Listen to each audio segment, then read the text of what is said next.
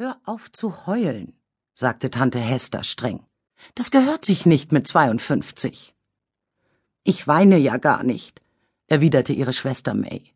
Nicht richtig jedenfalls. Und überhaupt, ich habe dich gehört heute Nacht, als du aufs Klo gegangen bist. Dreimal hast du dir die Nase geschneuzt. Man wird doch wohl noch schneuzen dürfen.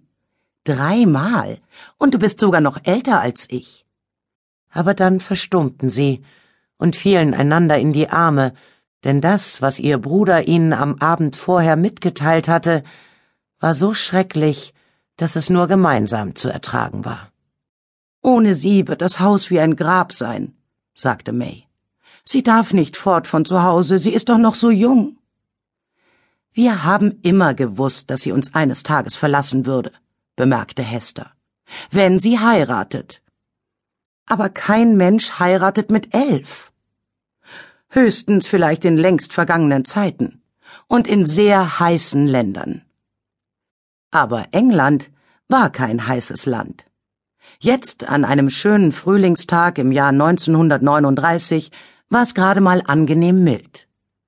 Die Männer, die in dem kleinen Park gegenüber Schützengräben aushoben, hatten ihre Hemden nicht ausgezogen, und eine frische Brise ließ die silberfarbenen Sperrballons, die hoch über den Häusern schwebten, leise schaukeln. Sie sollten die Bevölkerung von London vor feindlichen Fliegern schützen, falls der Krieg, den alle erwarteten, wirklich ausbrach. Tally liebte die Ballons. Sie sind wie nette Großonkel, sagte sie. Nur die Farbe ist hübscher. Alle Kinder, die in der Stanford Street wohnten, reckten die Hälse zum Himmel, wenn die Sperrballons aufstiegen. Der Krieg gegen Hitler wurde immer wahrscheinlicher. Niemand glaubte im Ernst, dass er noch zu verhindern war. Man konnte das mickrige Männchen andauernd im Radio toben hören, und seine irren Augen und sein armseliger Schnurrbart prangten täglich auf den Titelseiten der Zeitungen vor Mr. Peppers Kiosk.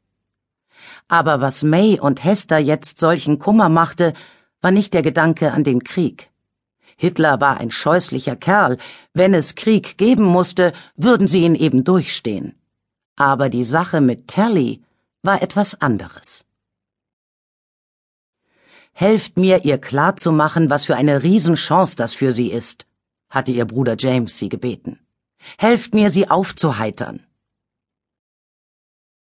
Die Tanten führten ihrem jüngeren Bruder den Haushalt, seit seine Frau gestorben war und ihn mit einem nur wenige Tage alten Baby zurückgelassen hatte. Fast zwölf Jahre lang war nun dieses Kind der Mittelpunkt ihrer Welt gewesen.